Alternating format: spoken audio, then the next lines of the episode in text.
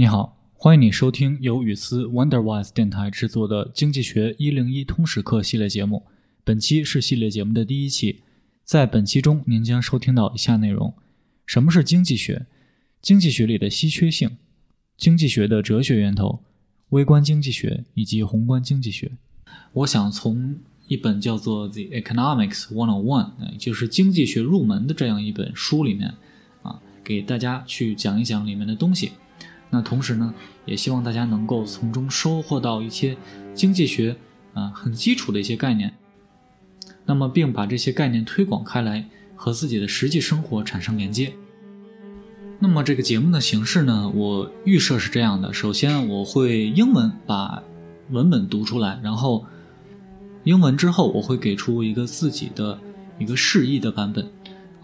然后这个怎么用呢？我希望大家把英文作为一个练习你听力的这样一个材料，然后呢，你可以对照着中文去，如果有哪些意思没有太清楚，你可以去再把它夯实。那之后呢，呃，如果有一些相对应的值得我们去谈的语境，会给大家去讲一讲，或者一些这个背景知识的补充。那整个节目呢，我们会按照这个书的章去组织，也就是每一章啊，我会出一个这样一个节目给大家去来听。Economics, taking the dismal out of the dismal science. You open the door to your fridge and gaze at the food inside and declare, There's nothing to eat in this house. Later, you walk into a closet full of clothes and then think, I've nothing to wear you are faced with scarcity. You never have enough of what you need or want. The fact is, you have plenty to eat and many clothes to wear. You chose to ignore the options you faced then and there. But eventually, you know you will relent and eat the apple next to the shriveled grapes at the bottom of the bin, and then put on the shirt and pants you hate. You're a creature of economics. Given scarcity, you look at the choices you face, evaluate, and then choose. 什么是经济学？让沉闷的科学不再沉闷。你打开家里的冰箱门，看着里面的食物，感叹道：“家里已经没有什么可以吃的了。”然后你走向满是衣服的衣柜，然后你看着里面的衣服，想到。我也没有什么可以穿了。你面临的就是稀缺性。面对着你需要的、你想要的东西，你永远也没有个够。实际上，你其实有很多的东西可以吃，你也有很多的衣服可以穿，而你选择去忽视掉你在那个时刻所面对的选择，但最终，你知道你会妥协，你会吃掉箱子底下。发蔫的葡萄旁边的那个苹果，然后呢，你也会穿上你讨厌的衬衫还有裤子。你是一个经济学的动物，面对着稀缺性，你会去看你所面对的选择。首先，我们来看几个表达：the dismal science，这个是幽默的去称呼经济学为一门枯燥的学问。好，下面那个 scarcity 是稀缺性啊，也就是经济学里面很重要的一个概念。Then and there 说的是在当时在那个地方，也就是在那个情境下那个时间节点。Relent 是放松或者是舒缓。我们知道有一个词是 relentless，就是不放松的去做一件事情啊，形容一个人很执着。Shrivel 这个 shrivel 就是蔫儿啊，或者是这个我们知道这个水果放在空气中或者放时间长了，它会变干，会变。那么。这本书开篇，作者向我们介绍了一个非常重要的一个概念，就是稀缺性。那作者以稀缺性为一个引子，把我们带入到了经济学的这个领域中，让我们意识到经济学不是很多理论家、凯恩斯等等的这些人束之高阁的一些理论，而是确实能够应用在我们生活中的啊一些很个体的抉择。Studying scarcity. Economics is the study of how individuals, institutions, and society choose to deal with the condition of scarcity. It is fascinating to see how people react to scarcity, Some create complex plans and systems to make sure that everyone gets their fair share of scarce resources. Others make things up as they go along. Everybody practices economics on a daily basis. From a single individual to the largest society on earth, people are constantly engaged in the struggle to survive, make ends meet, and even thrive given the relative scarcity they face. 研究稀缺性，经济学就是研究个人、组织以及社会如何去应对稀缺条件的一门学问。 看到人们如何去应对稀缺，是一件非常有意思的事情。有一些人去创造了很多复杂的计划，还有系统，来确保人们都能够得到属于他们的稀缺资源。而有另外一些人，他们却随机应变。人们每天都在践行着经济学，无论是从个体的个人的视角，还是到地球上最大的社会团体，人们都在持续的。去想着如何生存，如何保证收支平衡，甚至如何能够在稀缺的情况下还能够繁荣发展。那我们来看研究稀缺性这一节。那这一节呢，我们来看 fair share of，fair share 主要指的是这个一个人应得的或者是理应承担的那一个部分。As they go along，就是。一边走一边瞧，或者一边走一边看，一边走一边研究。还有 make ends meet，就是让收支相抵。这个主要是指的你不能够让你的出大于你的入，也就是说，如果你的收入是小于你的支出的话，这样的话，你这个人肯定是无法持久下去的。无论是一个人也好，还是一个机构也好，都是这个道理。The child of philosophy, economists has been around a long time. though it has not always been known by that name. Philosophers studied scarcity and choice long before the field was so named. The father of modern economics, Adam Smith, was considered a moral philosopher, not an economist. 哲学的继承人，经济学已经存在很久了，虽然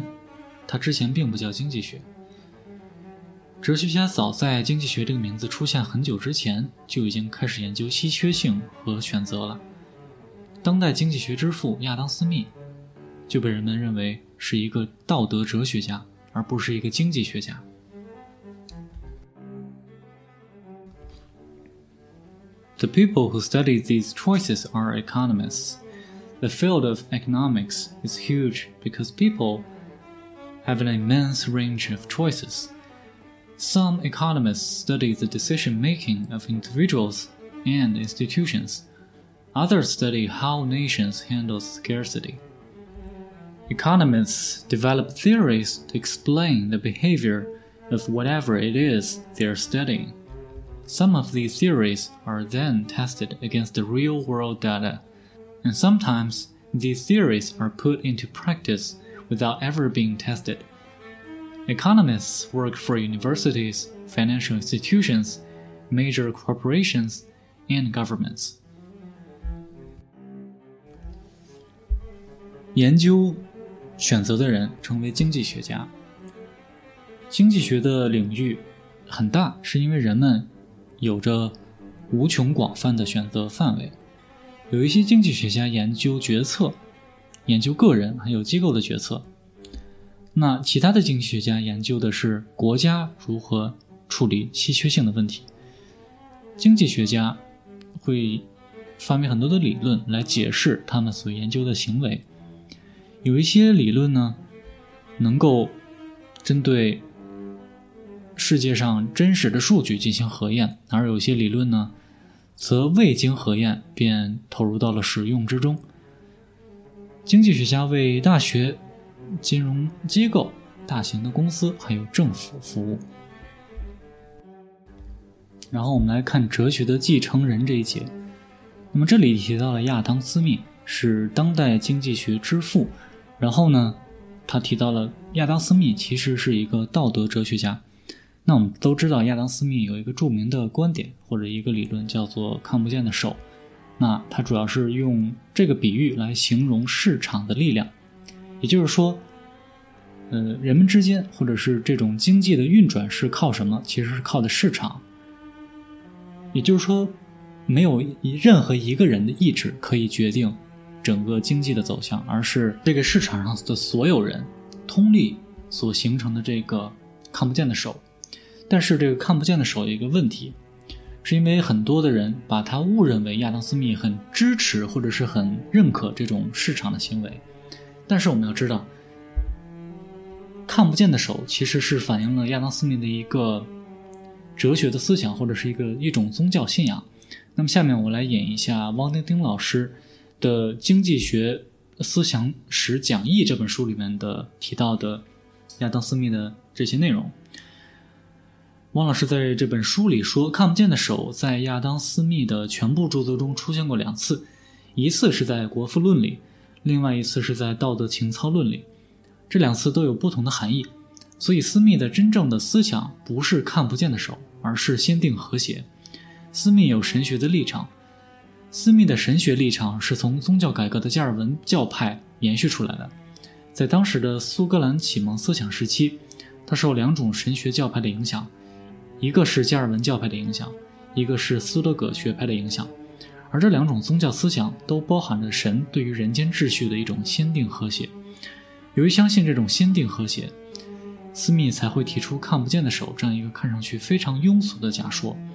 斯密本人并不庸俗，只是被后来没有宗教信仰的经济学家庸俗化了。这是我们今天对斯密的理解。Microeconomics. The field of macroeconomics focuses its attention on the decision making of individuals and businesses. Microeconomics is primarily concerned with markets for goods, services, and resources. Markets are central to understanding microeconomics. Whenever and wherever buyers and sellers come together to exchange resources, goods, or services, market is created, and the behavior of these markets is of particular interest to economists.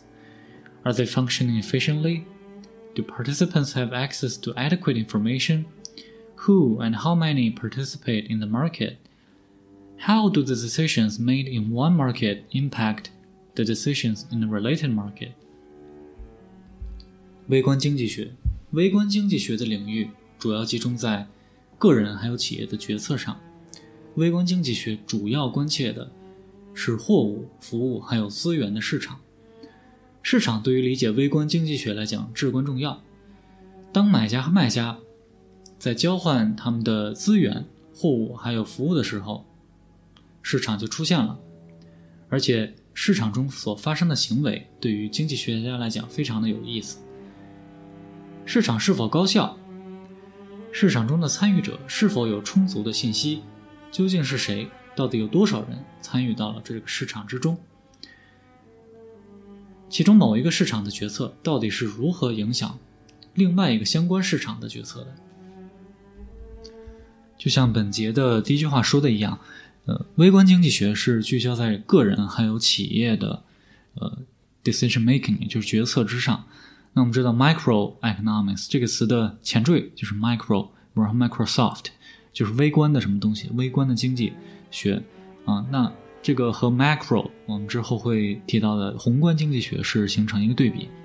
那宏观经济学是聚焦在组织还有国家的一些这个决策之上。Macroeconomics Macroeconomics is a study of how entire nations deal with scarcity. Macroeconomics analyze the system nations create or allow for allocation of goods or and services, the questions they ask are varied and of great interest to individuals and policymakers alike.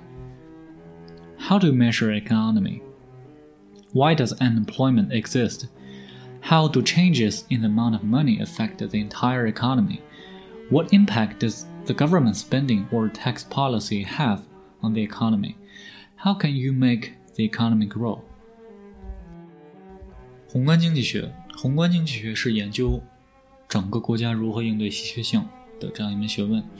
宏观经济学会分析国家所创立的系统，以及分析如何能够让货物还有服务得以分配。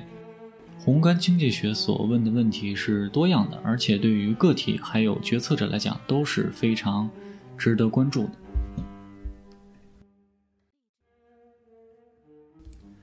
比方说有这样几个问题：你如何去衡量这个经济？为什么会存在失业？货币的数量如何会影响整个经济体？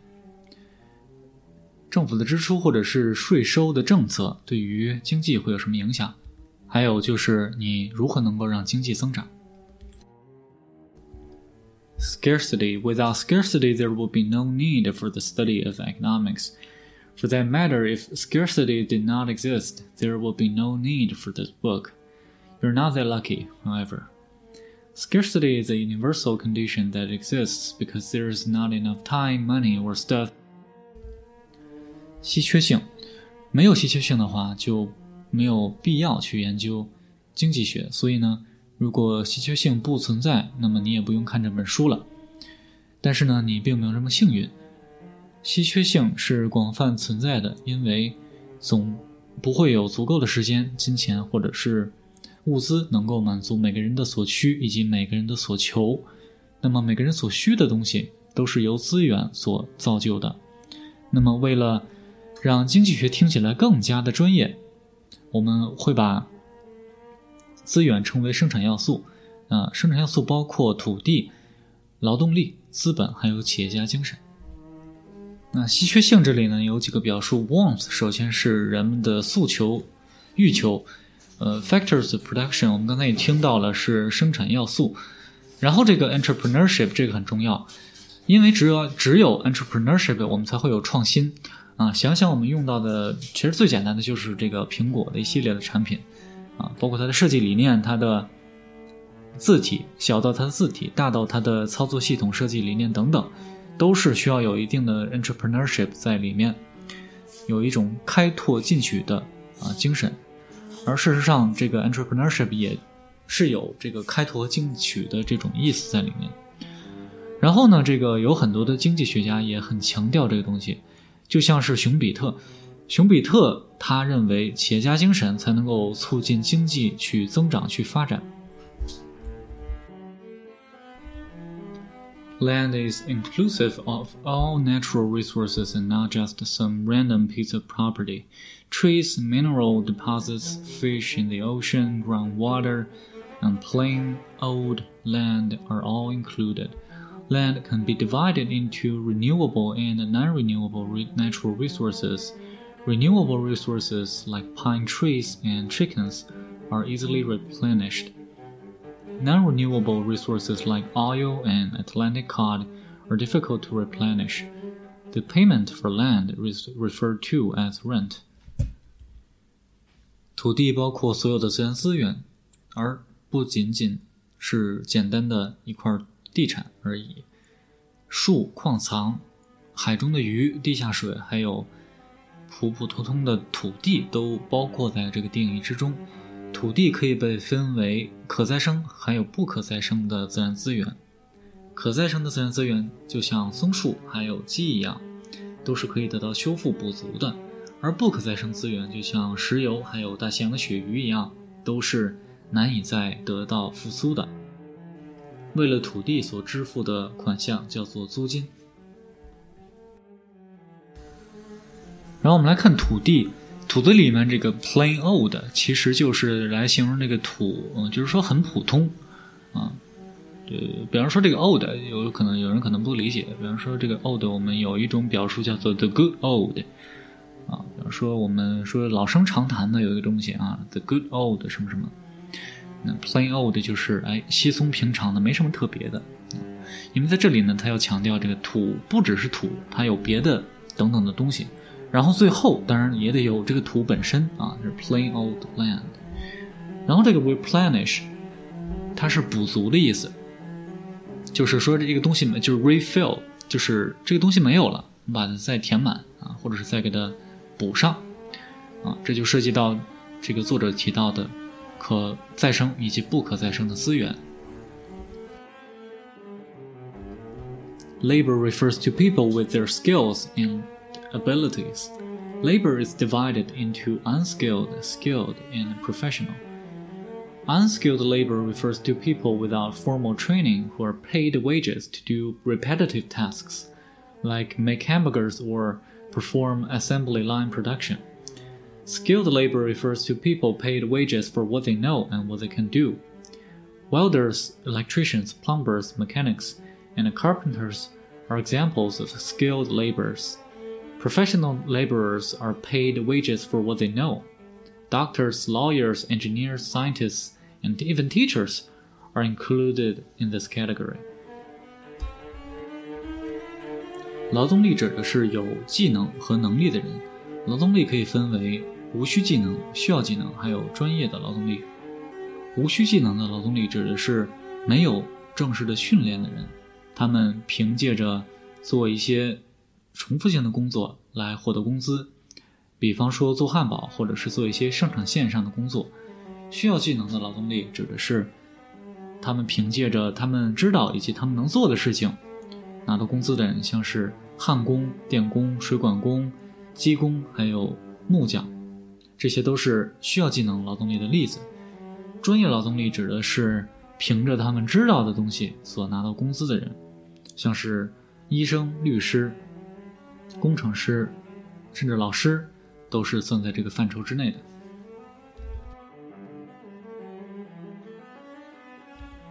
Capital in economics does not refer to money, but to all of the tools, factories, and equipment used in the production process. Capital is the product of investment. Stop. Isn't that confusing? Up until now, you have probably lived a happy life thinking that capital was money and that investing is what you do in the stock market. Well, sorry. Capital is the physical stuff used to make other stuff. And investment is the money spent on buying that stuff. To make capital, you have to have capital because capital is always purchased with borrowed money. It incurs an interest payment.